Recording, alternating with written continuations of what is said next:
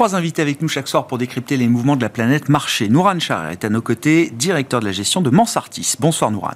Bonsoir Grégoire. Merci d'être là. Merci à François Collet de nous accompagner également. Bonsoir François. Bonsoir Vous êtes directeur adjoint de la gestion de DNCA Investments et Zakaria Darwish est avec nous également. Bonsoir Zakaria. Bonsoir. Vous êtes le responsable des solutions taux et crédit de CPR Asset Management. Je le disais, on sort de la séquence micro avec le retour des données d'inflation qui sont revenues dans le radar des investisseurs à l'occasion de la publication notamment du corps PCE américain, un indice de dépenses, de, de prix, de consommation un peu différent du CPI américain qui avait été déjà publié pour le mois de janvier.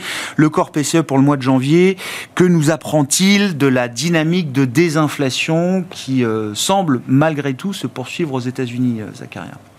Eh bien, il nous apprend pas mal de choses, même si finalement les chiffres qu'on a eus sont sortis euh, en ligne avec les attentes.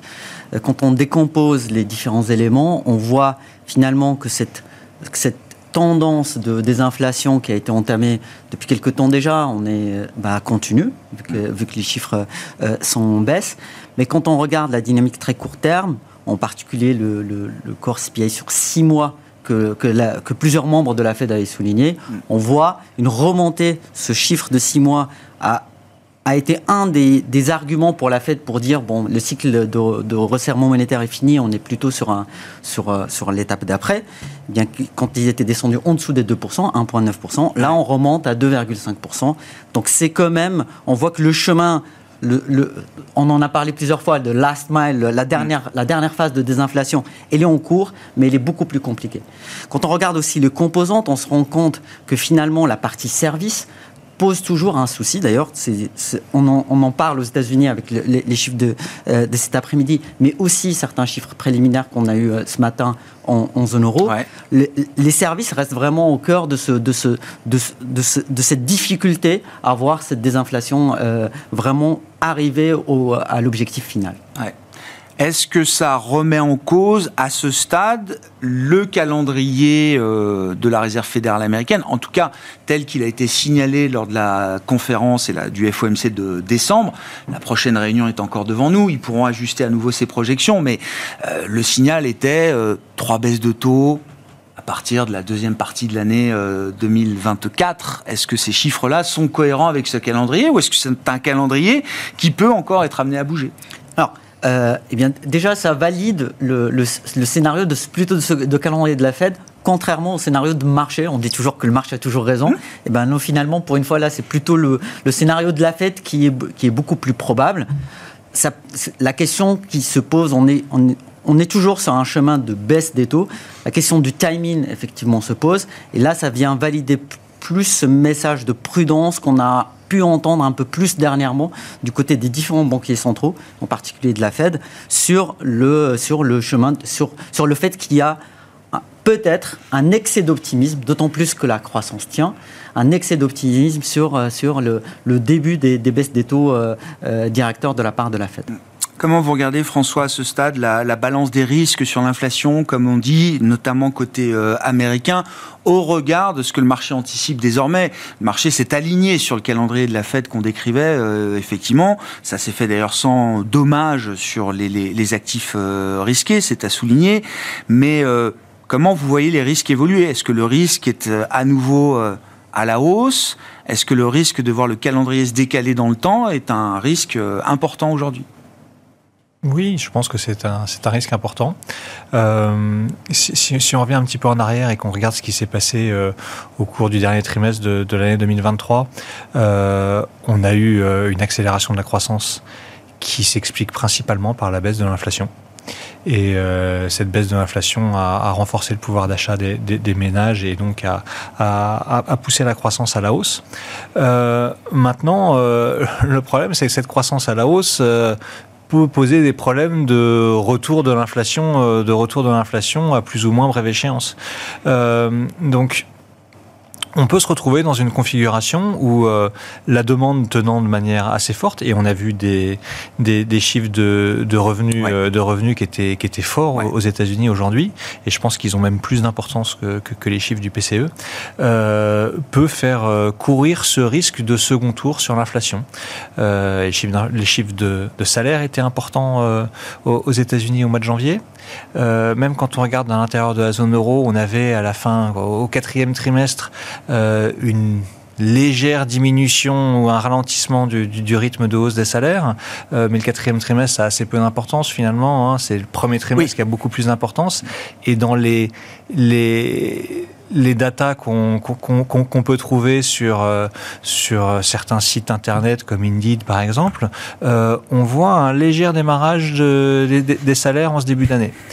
Euh, donc tout ça nous fait penser qu'il faut rester prudent sur le fait que la désinflation soit, soit derrière nous. Euh, on a en tête qu'il y a pas mal de risques inflationnistes de moyen terme, mais euh, oui, il est possible qu'on ait mangé notre pain blanc, qu'on ait eu une saisonnalité assez défavorable pour l'inflation au, cours du Q4 de l'année dernière, et que en, ce début d'année, on ait un petit peu plus d'inflation que ce qui était anticipé par le marché, et qui repousse un peu plus loin les, les anticipations de baisse de taux sachant qu'on va avoir un timing euh, assez serré, puisqu'on a une année d'élection euh, importante, que j'ai du mal à envisager euh, que la Fed commence à baisser ses taux au mois de septembre. Hein. baisser ses taux au mois de septembre, ça veut dire le faire juste avant, l'élection présidentielle. Ce sera sans doute S'ils peuvent éviter. Oui, bah non, mais il est évident que il est d'enclencher un cycle de baisse de taux en septembre. Il est évident que s'ils font ça, euh, ils seront montés du doigt par Donald Trump, qui, qui, dira que la Fed est politisée, qu'elle est là pour aider les démocrates. Euh, donc je pense que la fenêtre de tir pour la Fed pour pouvoir baisser ses taux, c'est le mois de juin. Avant, ça me paraît assez compliqué parce qu'on a encore euh, une activité économique qui est très forte. Euh, bah, il va falloir qu'on les voit encore, euh, ces chiffres de désinflation, que, le, que les chiffres du, CPI surprennent un petit peu plus à la baisse, ou en tout cas que la surprise à la hausse qu'on a vue au mois de janvier ne se confirme pas au cours des prochains mois, parce que sinon la Fed va se retrouver en une situation compliquée.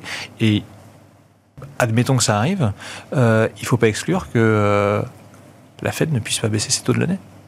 C'est-à-dire que si elle ne peut pas le faire en juin parce que les données sont encore trop fortes en termes de croissance nominale, hein, pour dire les choses euh, simplement. Bon, il y a un meeting en juillet, mais c'est pas un meeting avec de nouvelles projections. Bon, septembre, vous dites c'est compliqué, on est assez proche de l'élection. Octobre aussi.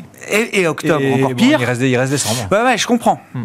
Mais euh, et enfin, c'est un scénario alternatif aujourd'hui. Euh, oui, ça reste un scénario alternatif, bien sûr. Mais euh, qu'est-ce qui se passe pour la Banque centrale européenne si la Fed se met dans ce dans ce dans ce chemin-là à ne pas pouvoir baisser les taux, non seulement en juin, mais peut-être même à l'automne? Alors c'est vrai que la, BCE a toujours été réactive par rapport à la Fed dans le passé. Euh, je suis pas sûr que ce soit le cas cette fois-ci, parce qu'on a quand même une divergence euh, de, de, croissance entre les États-Unis et l'Europe qui est, qui est, forte. On l'a vu ce matin encore avec les chiffres du chômage euh, en Allemagne, qui sont une augmentation du nombre de demandeurs d'emploi en Allemagne, mm. dans une situation vraiment très différente de ce qu'on peut voir aux, aux États-Unis. Donc euh, je pense que la BCE devrait être en mesure de, baisser ses taux d'intérêt euh, au, mois de juin. Euh, si, quelle, que soit, quelle que soit la décision que pourrait prendre la Fed à ce moment-là. Oui, alors il faut aussi qu'on n'ait pas de, rebond de l'activité en zone euro. Mais je pense, oui, effectivement, que la BCE peut être capable de. Le, pays qui, a, qui, est dans une. Euh, dans la moins bonne situation, c'est l'Allemagne, euh, qui est un pays qui, dépend du commerce international. C'est sûr qu'une baisse de taux de la part de la BCE sans baisse de taux de la part de la Fed, ça ferait baisser l'euro, ça aiderait bien les Allemands. Euh, donc je pense qu'il y a la place pour que la BCE puisse baisser ses taux, euh, malgré le fait que la, Fed ne le fasse pas. Christine Lagarde a une petite sortie là-dessus, hein, il y a une semaine ou dix jours, en disant, en rappelant que euh, la BCE, euh, les mouvements de la BCE étaient indépendants des autres mouvements des banques centrales. Non mais en théorie, il n'y a rien dans le mandat qui empêche la BCE d'agir indépendamment de la Réserve fédérale américaine. Après, sur le terrain et dans la vraie vie, euh, ça peut être parfois différent, mais elle a tenu à rappeler ça quand même, et je trouvais que le, le, moment où elle a voulu le rappeler était un moment effectivement où on pouvait se, commencer à se réinterroger sur le, calendrier ou la, divergence de calendrier qu'on pourrait observer entre la BCE et la Réserve fédérale américaine. Qu'est-ce que tout ça vous inspire, euh, Nouran euh, euh Et quand on reprend un, petit peu la dynamique de marché depuis le début de l'année, intéressant de voir, et c'est ce qu'on disait, que le marché a effacé allez, euh, assez vite euh, trois baisses de taux. Hein. On partait dans l'idée de 150 points de base de baisse de taux euh, côté américain, notamment cette année. là, on n'est plus qu'à trois baisses de taux anticipées par le marché. Et tout ça s'est fait dans le calme. Alors sur les marchés obligataires, ça a corrigé un petit peu, mais sur les marchés actions et sur les marchés d'actifs risqués en général, c'est comme s'il s'était rien passé, quoi. En fait, quand on regarde, je pense qu'on est dans un environnement euh, économique extrêmement sain contrairement à tout ce qu'on peut euh, peut-être euh, entendre ou lire, euh, quand on regarde la croissance économique, notamment du côté des États-Unis. Hein, je rejoins ce qui a été dit du côté de l'Europe et notamment de l'Allemagne, qui est plus en difficulté parce que plus exposé en fait au commerce international, notamment avec l'Asie. Mais du côté des États-Unis, quand même, il faut voir que la croissance économique a été révisée à la hausse de manière assez substantielle en, sur un mois. Hein. On est aujourd'hui en croissance anticipée à 2%, on était à 1,3%. Alors on est en ralentissement, certes, mais on est quand même sur une croissance aujourd'hui au-dessus du potentiel qui est à 1,7. Du côté des, entreprises, on a des entreprises qui affichent au global, hein, alors euh, à quelques exceptions près, mais euh, des résultats euh, records. On a des taux de défaut qui restent quand même au global historiquement faibles. On a des banques qui sont aujourd'hui surcapitalisées et qui, on l'a vu, ont pu absorber des chocs comme SVB l'année dernière ou des, des faillites de banques régionales. Euh, du côté des consommateurs, c'est vrai que la crainte, c'était de voir une consommation qui ralentit euh, face à euh, des, taux de, des, taux de, d'épargne excédentaire qui, qui s'étaient renormalisés. Mais finalement, on reste sur un environnement extrêmement sain pour le consommateur, avec des, salaires qui continuent à croître, une inflation qui baisse et des taux de chômage historiquement faibles. Donc tout ça fait qu'on est quand même dans un environnement extrêmement solide, sans oublier oublier que tous les chocs sont plutôt bien absorbés. On a, on a quand même vécu une période euh, Covid, crise, euh, enfin, stress obligataire qu'on n'avait jamais connu, euh, une inflation extrêmement élevée. Et qu'est-ce qu'on a aujourd'hui? On a une croissance qui tient.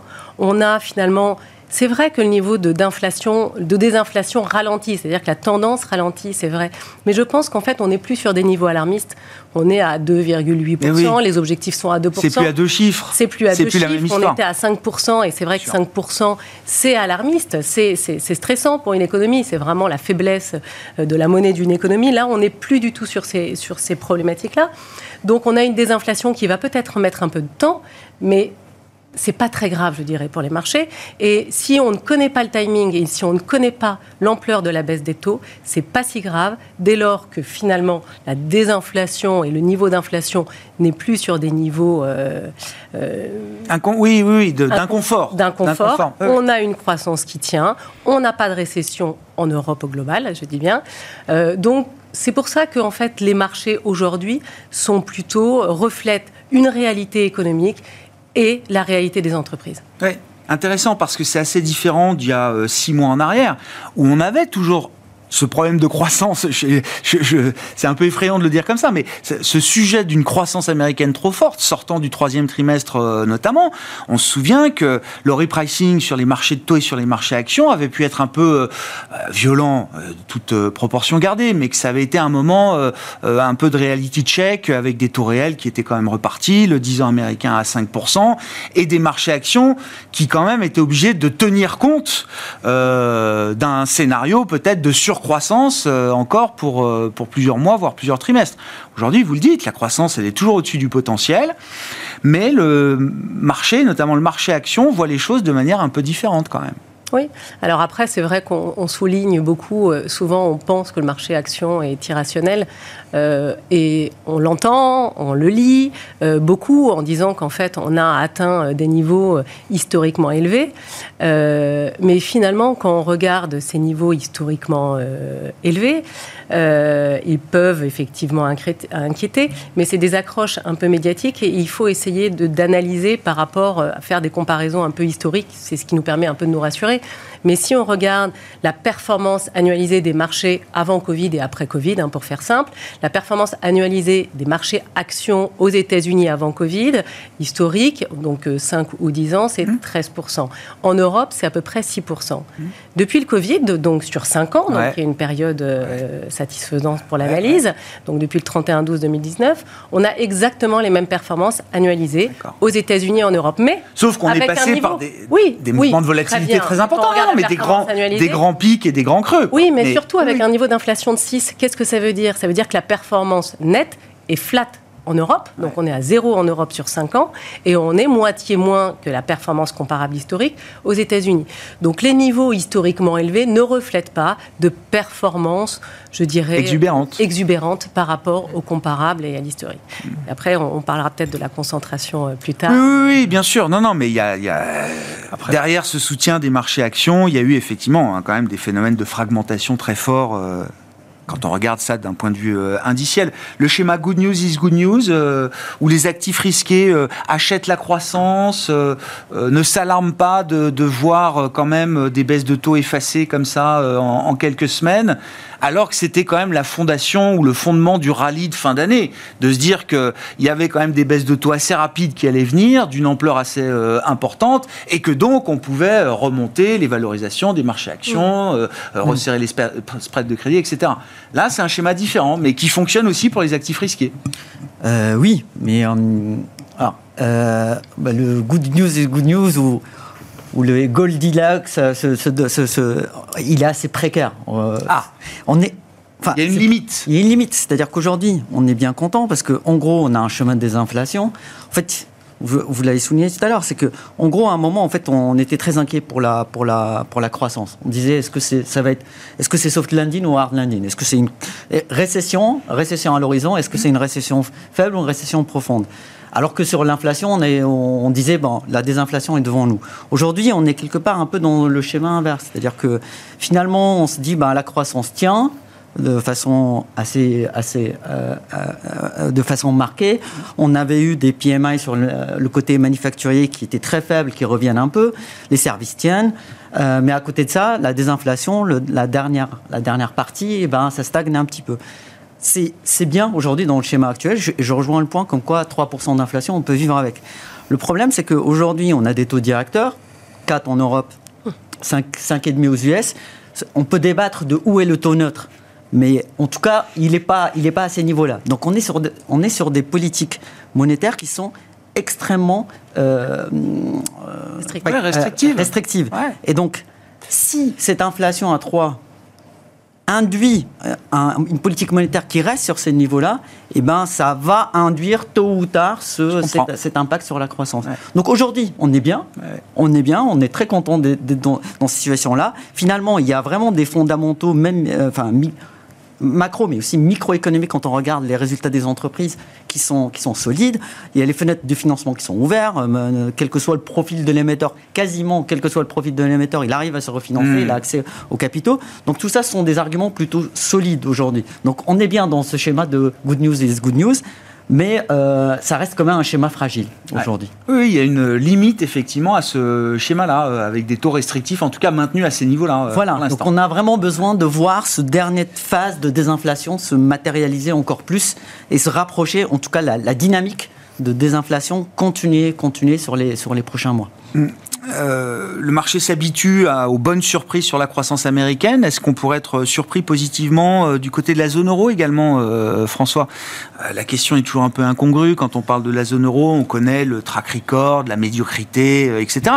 Mais bon, il y a médiocrité et médiocrité. là, on a révisé encore le chiffre de croissance française à la hausse. C'est rien, c'est 10 BP, mais c'est quand même ça va dans le bon sens.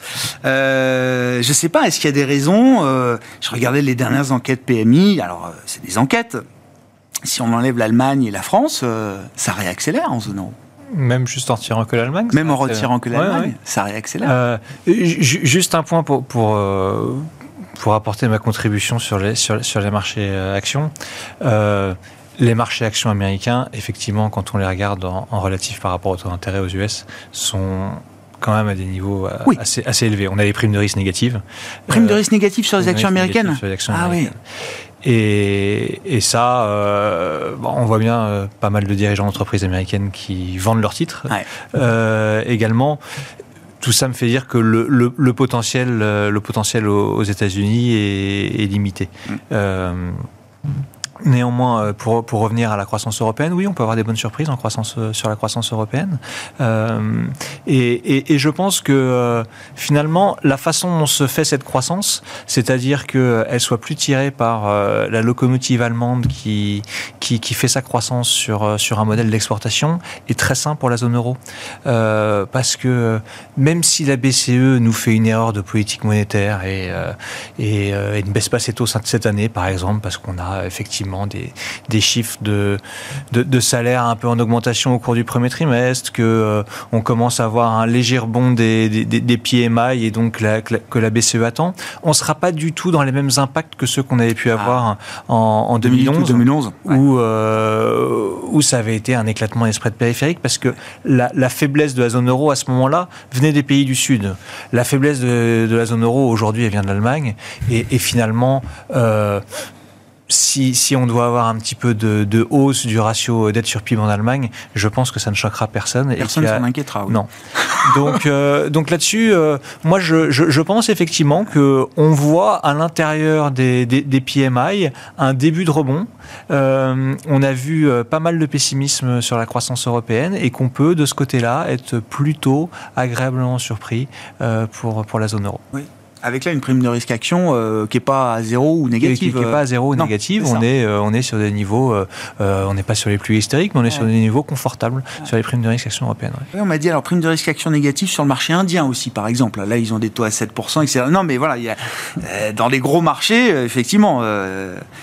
il y a ce qui se passe en Chine, au Japon, et puis ce qui se passe aux États-Unis ou en Inde, pour parler juste des marchés tout boursiers. Hein. Tout à fait. Euh, bah, parlons justement des marchés actions, euh, Nouran. Euh, oui, alors l'idée que les indices sont au sommet, c'est pas un argument pour dire qu'il faut vendre. Ça, j'ai compris. Hein. Oui. Oui, non mais, non, mais il faut le rappeler. Non mais il faut le rappeler. Vous, vous avez livré déjà quelques arguments de ce, ce point de vue-là. Euh, maintenant, comment vous regardez la, la, la, manière dont la hausse se fait, euh, si on prend les grands indices comme référence, il faut bien qu'on ait un thermomètre mmh. commun pour pour en discuter.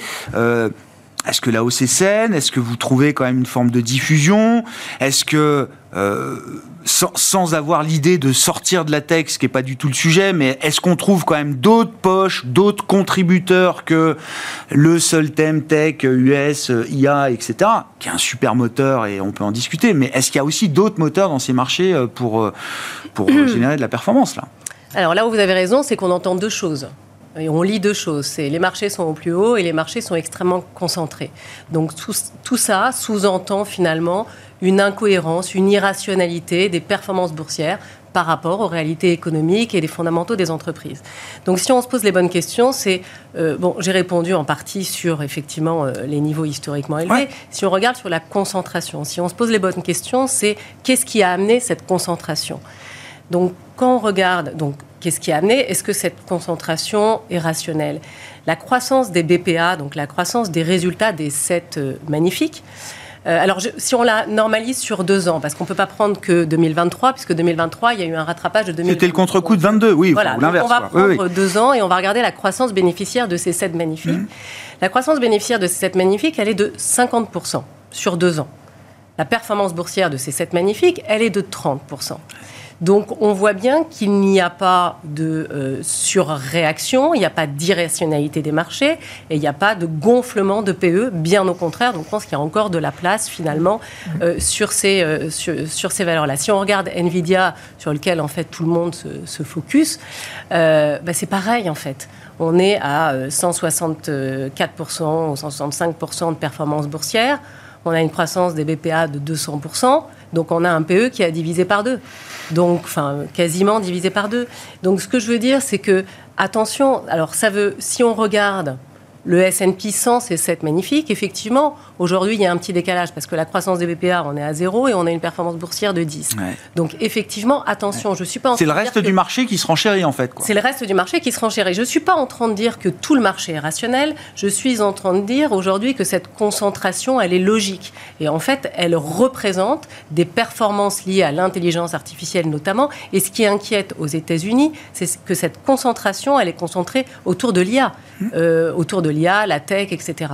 Quand on parle des granolas, par exemple, on en parle, maintenant on parle des, euh, des 7 super, je crois, ce matin, j'ai lu. Euh, euh Juste, donne les granolas, parce que Goldman nous le sort en 2020, mais on n'en reparle que maintenant. C'est c'est en Europe, c'est 11 valeurs, Glaxo, Roche, ASML, Nestlé, Novartis, Novo, L'Oréal, LVMH, Astra, SAP et Sanofi. Mais c'est pas comparable en fait. Ah bah. Parce que ces valeurs-là, déjà, c'est les 11, je crois, 11, 11 plus grandes capitalisations européennes c'est pas les 11 plus grands contributeurs, parce que quand vous regardez là-dedans, il y a des mauvais contributeurs. Sanofi, oui. années. Voilà, donc en fait, euh, c'est des éléments, euh, euh, c'est des éléments mathématiques qui ne sont pas comparables. Et puis le problème de la concentration aux États-Unis, c'est que c'est la concentration sur un secteur.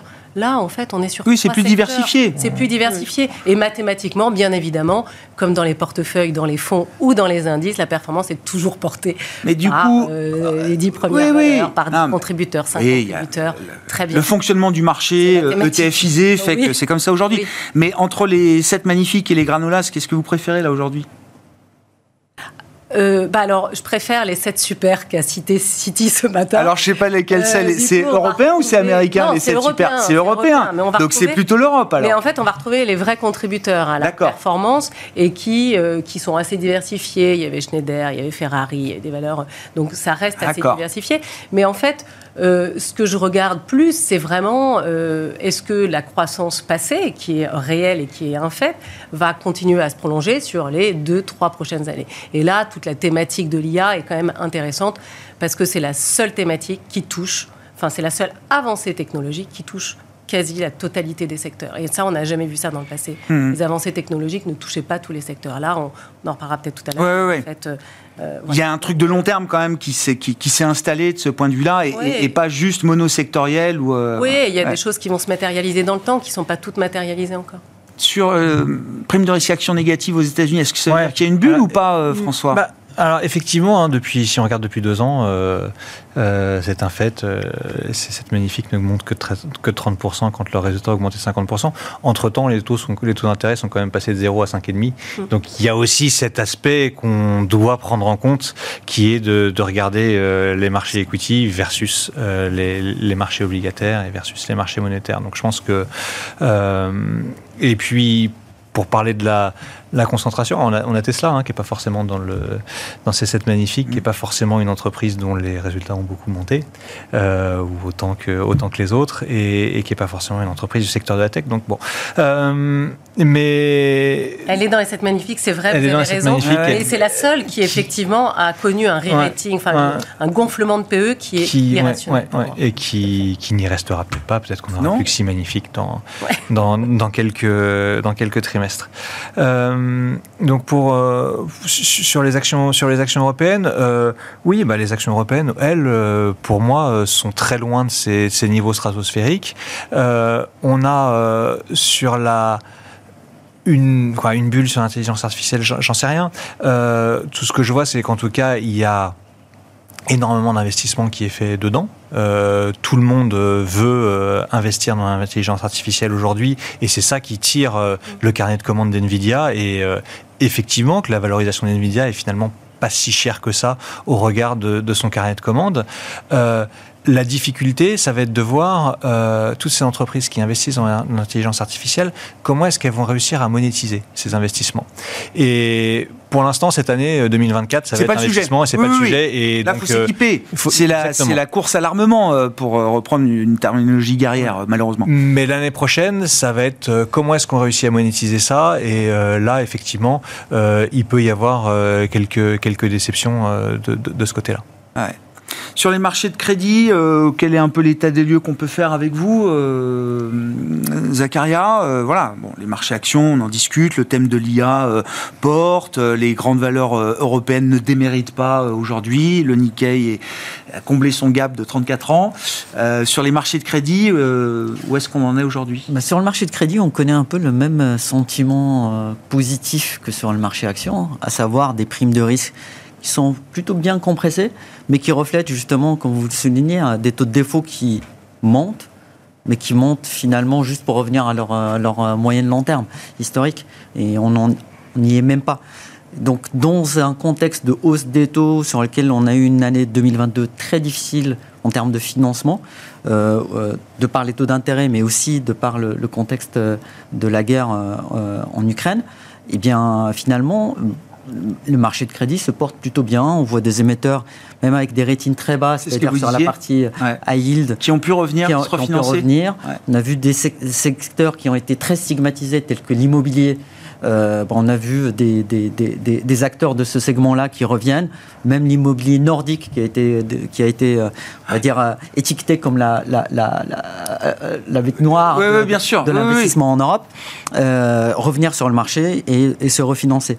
Donc en fait, sur le marché du crédit, on peut voir que finalement, les primes de risque sont compressées, mais ils sont compressés en on reflet à cette croissance qui tient, mmh. parce que finalement, ce qui compte sur la partie à yield est des taux de défaut qui, qui ne montent pas tant que ça. Ça n'empêche pas qu'on a, des, on a beaucoup d'histoires, on va dire, idiosyncratiques. bien sûr. Oui, oui. Et justement, c'est ça qui vient alimenter ce, alimenter ce, ce, ces taux de défaut. Mais même en regardant en fait les émetteurs les moins bien notés, c'est-à-dire sur le segment des ratings, on va du triple A jusqu'à simple C.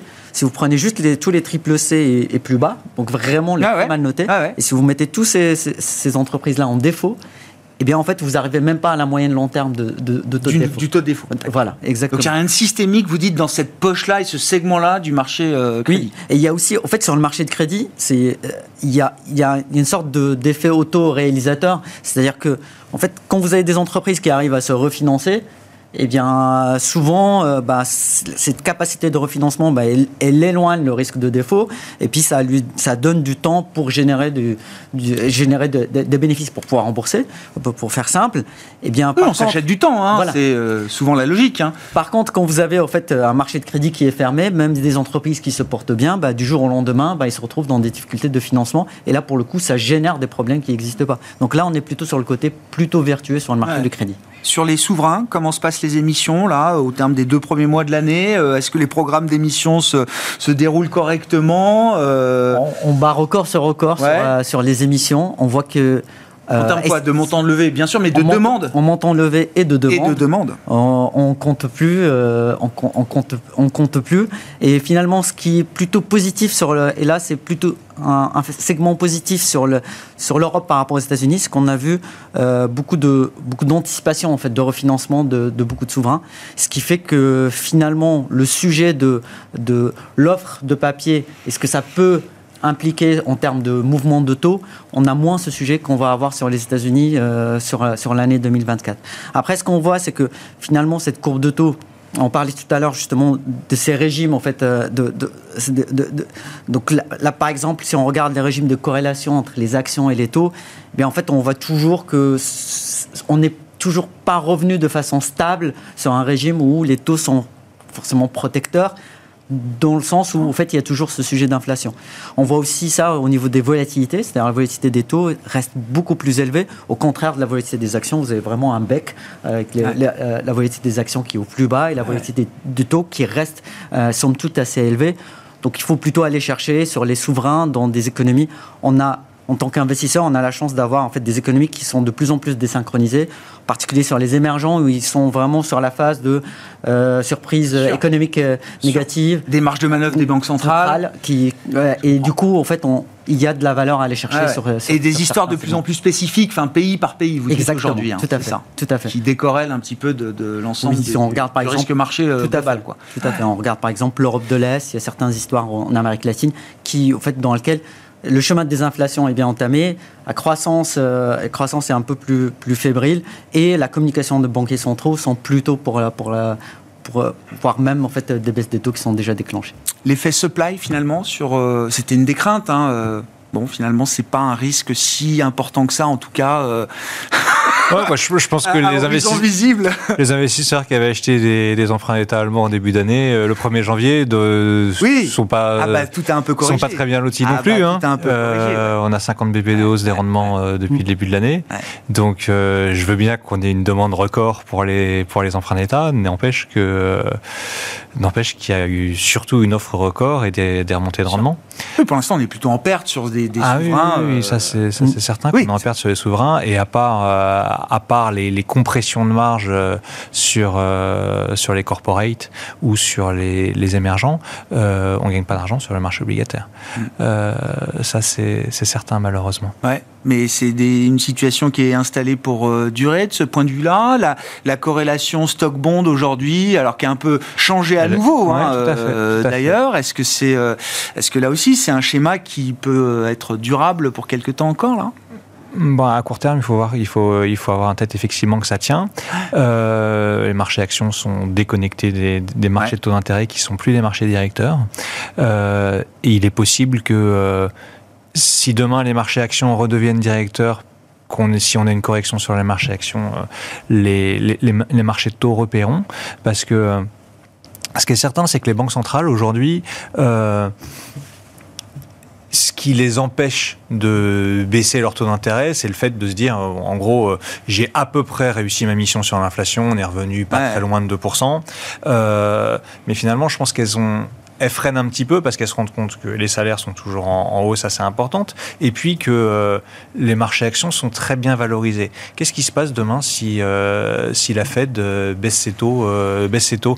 On va avoir les marchés actions qui vont repayer, la croissance qui va repartir, et, mais tout ça sans inflation. Non, il y a un moment où je pense que les, les banques centrales sont un petit peu plus précautionneuses que ça, et il est possible que, effectivement, une petite correction sur les marchés actions suffise à faire repayer les marchés obligataires et puis que ce soit qu'une petite correction finalement. Donc euh, je, je, je, pense que euh, cette corrélation, elle est devenue très instable. On a eu une corrélation stable, euh, stable et négative entre les actions et les obligations pendant, pendant pas mal d'années. Euh, une corrélation plutôt stable et positive entre les deux en, en 2000, 2022 et 2023. Mm. On est devenu, on est sur un rythme de corrélation peu stable aujourd'hui. Bon, on verra. Puis fin de mois, il y a toujours des rebalancements, comme les actions bien payées, que les taux ont un peu moins bien payé. Peut-être qu'on verra des effets de marché aussi de ce point de vue-là euh, dans les prochaines heures et les, prochains jours. Pour conclure avec vous sur le thème de l'IA, je précise, hein, on va avoir euh, un spécialiste euh, santé pour parler notamment du levier de l'IA dans la santé. Comment vous regardez un peu le coût moyen long terme, le coût, enfin l'opportunité, oui, oui l'opportunité moyen long terme, pour dézoomer un peu de l'obsession Nvidia et semi-conducteurs du moment euh, comment on se projette à moyen long terme et sur quel secteur on a envie d'être positionné pour jouer le levier de l'IA. Hein. Bah en fait, il y a plusieurs, euh, c'est ce que je disais tout à l'heure, il y a effectivement, tous les secteurs sont touchés. Donc le premier secteur, bien évidemment, c'est le secteur des, semis, donc la capacité de production sur l'intelligence artificielle, euh, à, à, modulo, comme, enfin, modulo quand même que le secteur des semis en, l'année dernière était en baisse de 11%, euh, reste drivé par les smartphones et les PC qui sont effectivement en demande très affaiblie. Donc globalement, ce que disent les acteurs, D'ailleurs, tous les acteurs, à part bien évidemment Nvidia qui est focus sur l'intelligence artificielle, tous les acteurs des semi-conducteurs ont vu une baisse du chiffre d'affaires en 2023, verront une stabilité en 2024, et là on aura un redémarrage assez fort de la croissance en 2025. Ensuite, le deuxième segment de marché qui est euh, affecté par, euh, enfin touché hmm euh, par l'IA, c'est l'infrastructure. Donc où héberger la donnée? Bon, alors là, c'est simple, il faut juste tourner vers les États-Unis. On a euh, les États-Unis contrôlent les deux tiers du marché des clouds et des mmh. data centers. On a une croissance qui est anticipée globalement autour des 20% sur les cinq prochaines années. Donc bon, là, on va dire que c'est déjà globalement, euh, les impacts sont déjà visibles dans euh, les, comptes des les comptes de résultats. Et ensuite, euh, il y a, alors, il y a ça c'est l'infrastructure directe. On oublie de parler aussi de l'infrastructure, je dirais peut-être indirecte, c'est-à-dire que les principaux coûts des data centers, c'est la gestion de l'alimentation et de l'énergie. Donc là, on va retrouver pas mal de valeurs industrielles, ah, des gros leaders européens. On a Atlas Copco, on a des valeurs comme SPI, euh, on a des valeurs comme Schneider, qui effectivement est le numéro un mondial sur la gestion euh, euh, des infrastructures électriques pour les data centers. Et là, c'est une réalité qui qui, est, qui va arriver, c'est-à-dire qu'on a 20% du backlog qui est drivé que par les data centers, et ça c'est nouveau. Donc c'est pour ça que ça explique aussi un peu peut-être un engouement euh, de, de, certains, euh, de certains investisseurs sur cette valeur, mais qui est euh, pour moi réel. Et puis après... Sans compter juste sur les data centers, Noural, parce que la question énergétique ou énergivore va quand même se poser, hein, dans un monde où la question énergétique est déjà posée de manière générale. on m'a expliqué quand même que pour faire tourner le data center avec 30 000 GPU de ChatGPT, ça consomme quand même un certain nombre de puissances. Quoi. C'est-à-dire qu'à un moment, euh, la question de l'efficacité énergétique, Se, se, posera pour les fabricants de puces. Alors, ils travaillent déjà sur le sujet, bien sûr, mais il y a aussi d'autres acteurs qui pourront peut-être apporter là de la valeur. là, on a sur, la euh, deuxième thématique de la transition énergétique. Bah, oui, oui, mais ça décuple, j'allais dire, le, la dimension euh, énergie d'une certaine manière. Hein. Si on se met tous à utiliser ChatGPT comme des malades. Oui, tout à fait. Il y a cette vraie question, et puis après, il y a, il y a la gestion des données éthiques, etc., pour bien contrôler l'utilisation de l'IA. Bon, ça, c'est un autre sujet. Bon, en tout cas, le troisième, le troisième pôle euh, d'entreprise, c'est les utilisateurs. Et alors là, c'est effectivement très large. Les utilisateurs, on va retrouver le secteur de la santé, euh, les bancaires, le retail, euh, les logiciels. Et là, effectivement, c'est vraiment ce qu'on va voir. Et c'est pas du tout visible aujourd'hui, puisque c'est ce qu'on disait tout à l'heure. On est en plein investissement. Et donc, on va voir, on va commencer à voir une amélioration de la productivité, d'efficacité des process, etc. Euh, on va commencer à le voir à partir de 2025. Mais quand on écoute un peu ce qui se dit, je pense qu'il y a plein de fois où on a eu des faux départs sur des avancées technologiques, métaverse, etc. Euh, là, je pense que c'est une, une réalité qu'on voit quand on écoute le CEO de, de, Capgemini. Euh, euh, on, il dit il n'y a pas un seul de nos clients qui n'investit pas de manière directe, indirecte, qui s'intéresse à l'intelligence artificielle. Et là, en fait, c'est pas le métaverse, quoi c'est pas le métavers. Là, c'est l'intégration. Alors, c'est vrai qu'il va y avoir une question pour certains, ceux qui vont vendre l'intelligence artificielle, est-ce qu'ils vont tous réussir à la monétiser Mais ceux qui l'utilisent vont réellement l'utiliser et vont vraiment avoir une amélioration quand même très, euh, très nette. Alors, il faut savoir les distinguer, ça c'est très clair, et il faut savoir sélectionner les, bons acteurs qui, vont en bénéficier. Euh, la fintech euh, suédoise Klarna nous a donné un aperçu euh, hier de ce qu'on pouvait faire en un mois avec un chatbot. Quoi. Euh, et bon, on s'arrêtera là pour ce soir. Merci à vous trois. Merci d'avoir été les invités de Planète Marché. Nouran Charer, Mansartis, François Collet, DNC Investments et Zachary Darwish, CPRAM.